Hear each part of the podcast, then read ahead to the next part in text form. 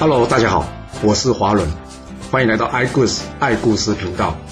我喜欢听故事，希望这些故事能带给您想象力、思考力、判断力以及创造力。让我们一起来听故事吧。上次说到呢，晋道公呢叫做杨舍次去把魏将给抓过来。这杨舍次见到晋道公之后，他跟晋道公说：“主公，这魏将是个有自节之人呐，若是真的有犯错，他等下就会过来向您请罪了。我看啊，我不需要去请他了，他应该就快到了。”没错，这魏将啊已经来到宫门外了。同一时间呢，来的呢还有世会的儿子世房以及张老两个人。别搞错，他们不是魏将带来助阵的，他们是怕魏将会自杀或是被杀，所以嘛。特地赶过来了，阻止这场憾事发生的。两人进去见了进道宫之后，说明原委，并将魏将的亲笔书信呢交给这晋道公看。晋道公这时候才知道，搞什么？原来是这杨干闯祸啊！哎，糟糕，魏将该不会一气之下自杀了吧？两人说还好还好，我们刚才在宫门外遇到他，把他拦下来了。这晋道公一听到这呢，他连鞋都没穿呢，就赶紧冲出去啊！看见魏将之后呢，他向魏将道歉，他说。你依法行政没有问题，有问题的是我，我没管教好我弟弟。你好好的回去工作，继续完成你的任务吧。这一旁的杨审次一看，哎，好机会，在一旁大声喊说：“主公已经说了，魏将无罪，魏将赶紧离开。”回头这晋道公把这杨干呢找来大骂一顿，并且要他好好去学习礼法，三个月不准出门。正当晋国大军准备踏出国门，又有新的状况来了。原来是这楚军呐，他竟然先声夺人，来到这个逼阳城啊！这楚军来到逼阳城，换句话说，随时可能对宋国发动攻击啊！所以宋国赶紧派人怎么样，向晋国来求救了。哇，这状况有变了，目标不是郑国或是陈国了，这应该如何处理呢？上军元帅钟行远建议说啊，这逼阳是楚国攻打宋国的重要跳板，我建议。我们干脆直接攻打逼阳，之后呢，请宋国派兵驻守，这样就可以断了楚国将来进军宋国桥梁。你看怎么样？知音说：“不过这逼阳城虽然小，但是却非常坚固啊，恐怕不是那么容易攻下来的。”这一旁中军副将四盖，还记得四盖是谁吗？就是当初在鄢陵之战建议平赵田井的小孩了。这四盖也赞成钟信远的说法，他认为呢，每次我们晋国出兵攻打这郑国啊。楚国就会出兵攻打宋国来解救郑国，所以若是我们想要专心攻打这郑国，就必须先巩固这宋国，如此才能无后顾之忧啊！智英听完这些话之后呢，他沉默了许久，接着他问中行眼及四盖：“你们两个有必胜把握能攻下这碧阳城吗？”中行眼跟四盖异口同声回答：“就一座小小城池，有何困难的？若攻不下来，我们甘当军令。”晋道公在旁一听，好，我晋国有像你们两位这样的人，这一仗一定会胜利的。既然老大都开口战胜了，这知音也就不好多说什么了嘛。于是知音下令，第一军正式出击，目标改为攻下逼阳城。这晋、鲁、曹、朱四国很快的兵临逼阳城下，将他团团围住。而这逼阳城的守将云班呐，看到联军包围着逼阳城啊，他建议说。我看了攻打我们北面的是鲁国军队，他们并没有马队，所以我建议呢，我们明天打开城门，让他们进来。等到他们军队进来到城中一半的时候呢，我们再放下这闸门，将这鲁军一分为二，就可以将城中的鲁军的消灭，重创鲁军。一旦鲁军重创，曹朱两国军队势必不敢轻举妄动。这逼阳城守一听，嗯，好，这办法好。隔天大家依计划进行啊。鲁国一看。哦，这么好，送大礼耶！要攻破城门并不容易，没想到他们竟然自己打开耶！这鲁国大将秦景父与狄思弥啊，一看到哇，好机会，机不可失啊！两人立即怎么样，冲了过去。另外呢，这苏良和呢也赶了过来。正当这苏良和准备进攻这逼阳城的时候，突然哐啷一声，哇，这城门怎么样，竟然掉了下来！苏良和立即将手中的兵器呢丢到地上。接着双手一托，将这城门给撑了起来。我的天哪，这城门有多重，一个人能撑起来啊？而就在同一个时间呢，后方的鲁军一看，糟糕，中计了，赶紧鸣金退兵呐！那前面已经进城的秦景富及狄思米呢，一听到后方鸣金呐，他们担心会有问题啊，所以怎么样？赶紧掉头。果不其然，这时候城中鼓声大作，云班率领伏兵杀出啊！这云班一路追赶着秦景夫跟狄思迷啊，来到这城门口，云班远远一看，哎，这城门怎么没有关下来呢？再仔细一看，哇，竟然有一个人可以凭一己之力能撑起这城门呐！这城门没有一千斤也有五百斤吧？这是什么妖怪啊？竟然可以撑起城门！他赶紧叫士兵停下来，别追了。接着他弯弓搭箭，往这熟良河的方向用力一射。那熟良河这边怎么办呢？只看到这熟良河啊，还在那边轻轻松松招呼大家：“哎呀，赶快撤退，赶快撤退啊！要出城的，趁我双手还没放下来，赶快出去哦！”哇，这飞机已经急死了，就快射中苏良河嘞。然后他呢，他是不慌不忙的将双手咚的一放，这门就啊就落下来挡住这飞箭了。回去之后呢，苏良河笑着对另外两位将军说：“哎，你们今天可是靠我这双手才保住性命的哦。”秦景夫一听，去，要不是你没事喊撤军，我已经攻下宾阳城了。这狄思明也说：“没错，我看啊，明天你就先休息一下，我一个人呢就可以搞定了。”哦，原本以为这三位是莽夫嘞，一冲动就上当嘞，没想到这莽夫鲁莽过头，有时候也会有惊人的结果嘞。那还会发生什么事啊？隔天。鲁国军队出来校正了，这狄斯弥说了：“我昨天已经说了，我一个人就能搞定了，你们等一下就攻打你们的，不用管我，我这边一个人就行了。”接着呢，他拿起一个大车轮，然后呢，把这个大车轮呢包覆着皮甲，做什么？他把这个车轮拿起来当盾牌。接下来他一个人这样冲锋陷阵去了。另外一头呢，这逼阳城的守军喊道：“啊，喂，我们放下一个布条啊！”你们有没有人敢利用这布条爬上城来决战啊？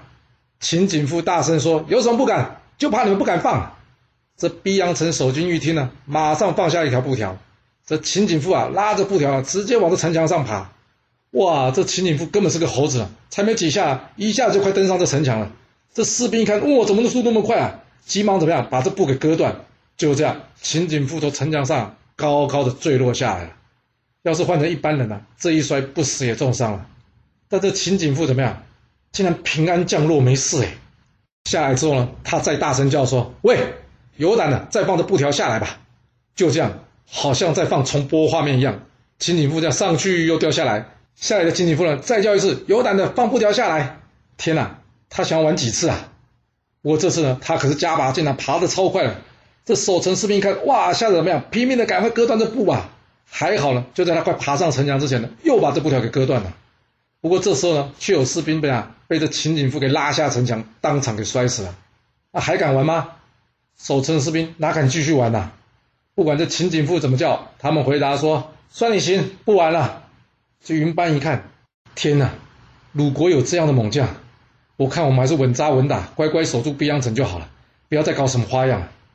就这样，接连下来一连二十四天的攻防战，这小小的碧阳城啊，就像志英说的。竟然攻不下来呀！偏偏老天爷不帮忙。这时候突然间下起了滂沱大雨啊！哇，这下可好，这城没有攻下来，还有可能联军会被水给淹没了。钟心眼跟四盖跑来找范英说：“元帅，这水越淹越高了，我看要不要我们先撤退避一下这水患呢？以免被水淹三军呐。”知音一听呢，他拍桌子大骂说：“别人来说就算了，你们两个还真厚脸皮，敢跑过来跟我说这话！”当初我说碧阳城虽小，但是易守难攻，是哪两个家伙在主公面前拍胸保证一定攻得下来的？现在就为这一点点水，你们就要撤军？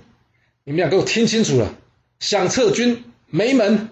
我限你们七天，我七天攻不下这碧阳城，我就抬着你的尸体撤退，知道了吗？给我滚！中心眼及四盖一听，糟，只剩下七天可以攻城了，他们赶紧回去把下属都找过来，然后告诉大家说。元帅有令，六天，若六天再攻不下碧阳城，我们就全部葬身于此，不再回晋国了。你们赶紧下去告诉士兵们嘛！大家一听，什么？这生命的倒数时钟已经按下去了。哇，这该怎么办呢？还能怎么办？赶紧拿起武器，日夜攻城啊！这碧阳城呢，原先已经守了将近一个月，看看联军气势变弱啊，想说这次应该能撑过去啊，但没想到。这联军突然之间像蚂蚁一样不分日夜疯狂攻城啊！中行眼及四盖两个人身先士卒登上曹车冲在第一线，由于联军人数众多啊，加上这接连不断的攻势啊，根本不给毕阳城守军喘息的机会啊。结果这毕阳城呢，就在弓箭石头都用完没办法补给的状况下呢，被这联军给登上城墙。这第一位登上城墙的呢，就是这个钟心燕，接着就是四盖啊，两个人杀入城中啊，与这云班展开巷战。而这云班呢，最后战死，毕阳城终究还是被攻破了。总计不到五天，攻下毕阳城之后，晋道公原先的意思呢，是将这毕阳城赏给这彭城一战有功的宋国大夫项须啊。不过，这项须呢，坚决不愿意跳过自己的主公而受封啊。所以晋道公也只好将这毕阳城交给宋国国君，让他自己决定了。攻下毕阳城后，接着智英展开了车轮战的策略。他先派出第二军攻打郑国。不过就在这个时候呢，听说郑国爆发内乱了。先是这公子飞呢，想要废掉这郑景公，结果呢，反而被子孔派人所杀。而这子孔呢，也不是个什么好东西。他杀了公子飞没多久之后呢，他也想要专权夺位啊。不过后来在子产的规劝下，他最后同意只出任相国而不篡位。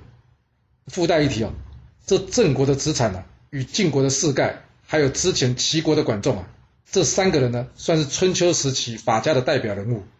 而这子产在后来出任郑国宰相之后啊，他采取谨慎的外交政策，设法保护郑国利益，并且呢，首度开启了愿意听取平民议论朝政的做法，同时对郑国国内进行了改革，极受百姓的爱戴。在他的协助之下呢，曾经让郑国一度国力上升，号称中心。但很可惜啊，因为郑国的位置呢，处在中原的正中央啊。换句话说，就是四面都是敌人呐。要是是个商业城市还好，但现在是乱世啊。这郑国的位置啊，一开始就几乎决定了他终将灭亡的命运呐。既然知道郑国国内大乱，那应该怎么做呢？阮衍建议啊，这是好机会啊，元帅。我们趁现在郑国大乱，我们出兵攻打郑国吧。这郑国一定无法与我军一战的。但智英却说了，趁人家国家有危难发动战争，这不是仁义的举动，先等等吧。这子孔出任相国之后呢，派人与这智英请臣。智英答应之后呢，随即班师。但不久，楚国又来攻打郑国，而这郑国怎么样？又跑去抱楚国的大腿了。不过这一切呢，本来就在智英的计划之中啊。隔年。晋国派出第三军攻打这郑国，郑国又来请臣了，知音又同意郑国的请臣了，然后离开了。楚公王一听有这种事啊，那郑国又叛变了，真是可恶啊！于是这是他邀请秦国一同出兵来攻打这郑国。哎，什么时候秦国跟楚国关系变这么好，还一同出兵呢？哦，原来是齐景公的这个妹妹呢，刚刚嫁给了楚共王。大家既然结为亲家嘛，自然要一起出兵，表现一下友好的关系啦。秦国派大将嬴瞻率领兵车三百乘加入楚军灭郑的行列。这秦楚联军才刚刚成型呐，这郑国的郑景公早就收到消息了。他与大臣们讨论说：这晋国虽然比楚国强，但是晋国离我们比较远，每次都是来得慢去得快，跟楚国都对不上。唉，要怎么样才能让这两股相争呢？只要让他们两国打上一仗，一旦楚国战败，就不会三天两头来找我们郑国的麻烦了。这大臣公孙涉建议啊，要晋国能快速赶到，最好的办法就是攻打这晋国最忠实的小老弟宋国了。话才说到一半，就有人来通报，秦楚联军已经到了边界了。公孙舍说：“来的正好。”嗯，为什么来的正好？公孙舍，你说这话什么意思啊？被人打还说好吗？公孙舍说：“不是啦，我的意思是说，我们可以将秦楚这批虎狼之师呢引去攻宋。他建议这郑景公啊，赶紧派人去向秦楚两国说明，千万不要让他们攻进这郑国来。要是让他们攻进郑国，那就完了。”郑景公点点头说：“那这件事就交给你去办吧。”公孙舍领命之后呢，快马加鞭，赶紧赶过来见这楚共王。楚共王一见到他，哎，你郑国人好厚脸皮哦，反反复复的。想不到你今天还敢跑来见我，说吧，你来这边做什么？公孙舍说：“大王，我家主公也不想这样反复啊。但是晋国、宋国联合出兵来攻打我们，我们又打不赢，那你说我们怎么办呢？我们只能假装先投降，你说是吧？跟你讲啊，其实最可恶啊，就是晋国头号铁粉宋国了。我家主公听到您这次前来啊，他想说啊，为了表现我们诚意啊，我郑国啊，愿意作为楚军讨伐宋国的先锋。大王，你看怎么样？”楚公王一听，哦，当先锋啊，那当然好啊。要是郑国能与我们一同攻打这宋国，那这次我就不跟你们计较郑国背叛的问题了。哎，不过不对哎，公孙舍打了个冷战，说，哎，哪里不对啊？楚公王说，我跟秦国联络好，要在你郑国都城荥阳合兵呢。那要是我跟你一起去攻打宋国，这秦国不就被我放鸽子了吗？啊，听到这，公孙舍喘一口气，啊，原来是这件事啊。他跟楚公王说，大王，有楚郑两国军队去教训宋国，应该够了啦。没有必要欠秦国这个人情了，要不这样，你先请人呢去通知秦国，让秦国先撤军算了吧。楚共王想也是的，多一个人那就多一个人要来分。于是呢，他派人先去谢谢秦国，跟嬴簪说状况有变了，现在郑国已经投降了，楚军要与郑国联合去攻打宋国。嬴簪一听，他知道楚公王在想什么，既然对方已经送了礼，也说过谢谢了，秦国就没必要去抢这种功劳了。于是怎么样，他便班师回国了。楚郑两军联合在宋国大肆搜刮，而宋国这边呢，听到楚郑来袭，则是赶紧派出大夫项须去向晋国求援。智英听到了，内心笑了一笑。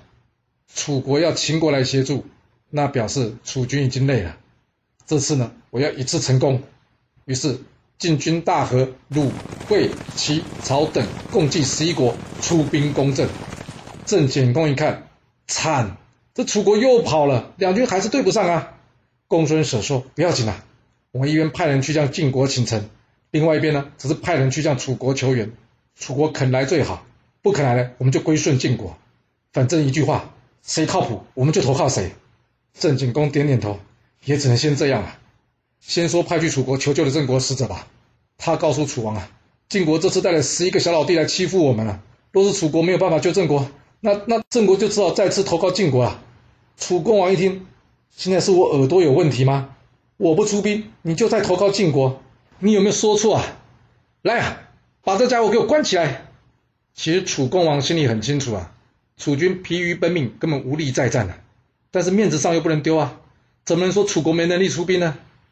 既然不是楚国的问题，那就一定是郑国使者说错话了。没错，所以呢，他把郑国使者给关起来。哦，这郑国使者有够倒霉的。这派去楚国的郑国使者被关了，那派去晋国那头的呢？郑国的使者来到晋军大营，见着晋悼公啊。晋悼公生气的说：“还来？你们搞这种投降又叛变、投降又叛变的游戏，到底有完没完啊？我跟你说，我这个人呢是最重视信用的。你回去跟你家主公讨论清楚，要么归晋，要么归楚，别搞这种天天换老板的伎俩。”郑国使者回去向郑景公报告之后呢？再次回到晋军大营，来见这个晋悼公啊。他向晋悼公说明，我家主公考虑清楚了，这次这次是真的向晋国臣服了。晋悼公点点头，然后派出新军元帅赵武进城与这郑景公完成歃血为盟的仪式啊。签完盟约之后，郑景公来见这晋悼公了。原来这郑景公呢，还想要再次歃血立誓的，证明他自己这一次绝对不会背叛的。但晋悼公却说了。赵武都已经与你歃血定盟了，这个发誓就免了吧。来啊，传我的命令，将这一路上抓到的郑国俘虏全部放了。另外呢，将这虎牢城的军队也撤了，让郑国自己防守吧。还有现场所有的诸侯国都听了，以后没事呢，不可以找郑国麻烦，知道了吗？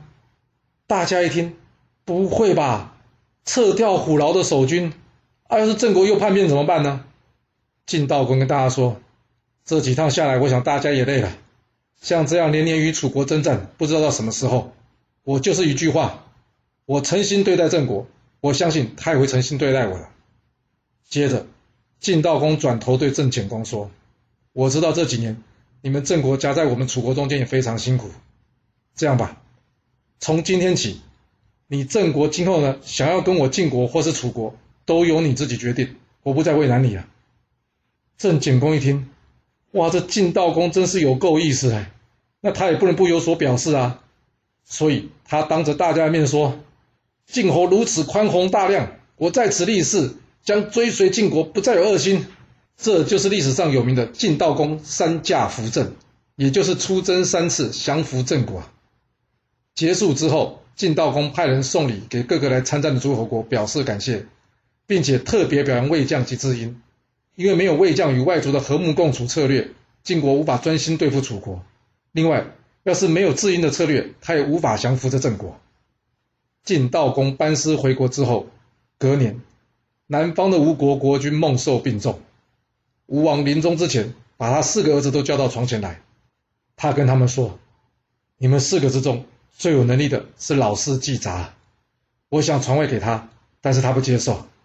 老大，老大就是那个朱反呐，我死后会传位给你，但你要记住，你的位置一定要传给虞姬，虞姬你呢？”则是要传给姨妹，姨妹你呢，则是一定要传给季札。简单来说，就是兄终弟及，不可以传给儿子，这样季札才能当上国君。唯有季札当上国君，我吴国才有强大的一天。说完，吴王寿梦咽下了最后一口气，走完了他的一生。这朱凡呢，在他父亲死掉之后呢，立刻决定将王位传给这季札。但季札呢，坚持不肯越过哥哥们成为国君，所以这朱凡呢，也只好先让他父亲的安排继位为吴王啊。这很特别哦，这国君的位置呢，别人都是争个你死我活，他们则是互相礼让啊。这吴王朱凡即位后啊，再隔一年，晋国的大夫智英、四房、魏相接连去世，晋悼公改以中行衍代替智英为中军元帅，而四怪呢，则为副帅，上军元帅改由赵武担任，韩起为副帅。下军元帅仍由栾衍担任，魏将则为副帅。至于这新军元帅呢？晋悼公想一想，嗯，目前还没有人选，与其滥竽充数，还不如等到适合的人再让他担任吧。从这可以看得出来哦，晋悼公对于国家的名气啊，名气简单可以理解就是官位了。他对这名气的给予呢，其实非常重视，不会随便让人担任官职啊。这晋国在他领导之下呢，再次重新振作霸业。同年，楚王熊审病重啊，临终前，他对于自己率领大军出击，却在鄢陵之战惨遭大败这件事呢，耿耿于怀。加上在他任内呢，许多附庸国归附到晋国，所以他跟大家说：“我死后的谥号呢？这谥号呢，不是说他有什么嗜好或者兴趣那个谥号啊，这个谥号指的是古代国君死掉之后呢，后人会对他生前的功过呢，给一个称号，这个称号呢，就叫做谥号。”比方说齐桓公啊、晋文公、楚庄王，其实这些呢都是谥号。楚共王跟大臣说啊，他的谥号最多就只能叫个林或是厉吧。说完便与世长辞了。这大臣们呢，原先想按照楚王自己的遗愿呢来定他的谥号，但是令尹子囊却认为啊，大王将楚国管理得很好啊，临终前又能反省自身的过错，不应该用这么差的谥号的了。所以在他的坚持之下呢。楚王审谥号为公，或者是有人说是共，一个是恭敬的恭，一个是什么共同的共，所以呢，他被后代称为楚共王或是楚公王。楚共王死后呢，改由他的儿子昭即位，是为楚康王。吴王朱凡一听到楚共王过世啊，太好了，他认为这是一个好机会，于是决定怎么样，出兵侵扰楚国。这吴楚之战再度爆发，究竟会鹿死谁手呢？这故事又会如何的发展呢？我们要到下次才能跟各位说喽。好了，今天就先说到这。若喜欢我的故事，记得动动您的手指，给我五星评价，或是追踪、订阅以及分享哦。当然，也欢迎您留言分享你对这一集的想法，或是你也可以请我喝一杯咖啡或是饮料，让我有持续创作的动力。其实历史就是顶层阶级的生活记录，了解他们的思考方式以及作业模式，才有机会改变您的未来。谢谢您来听我说故事，我们下次再见喽。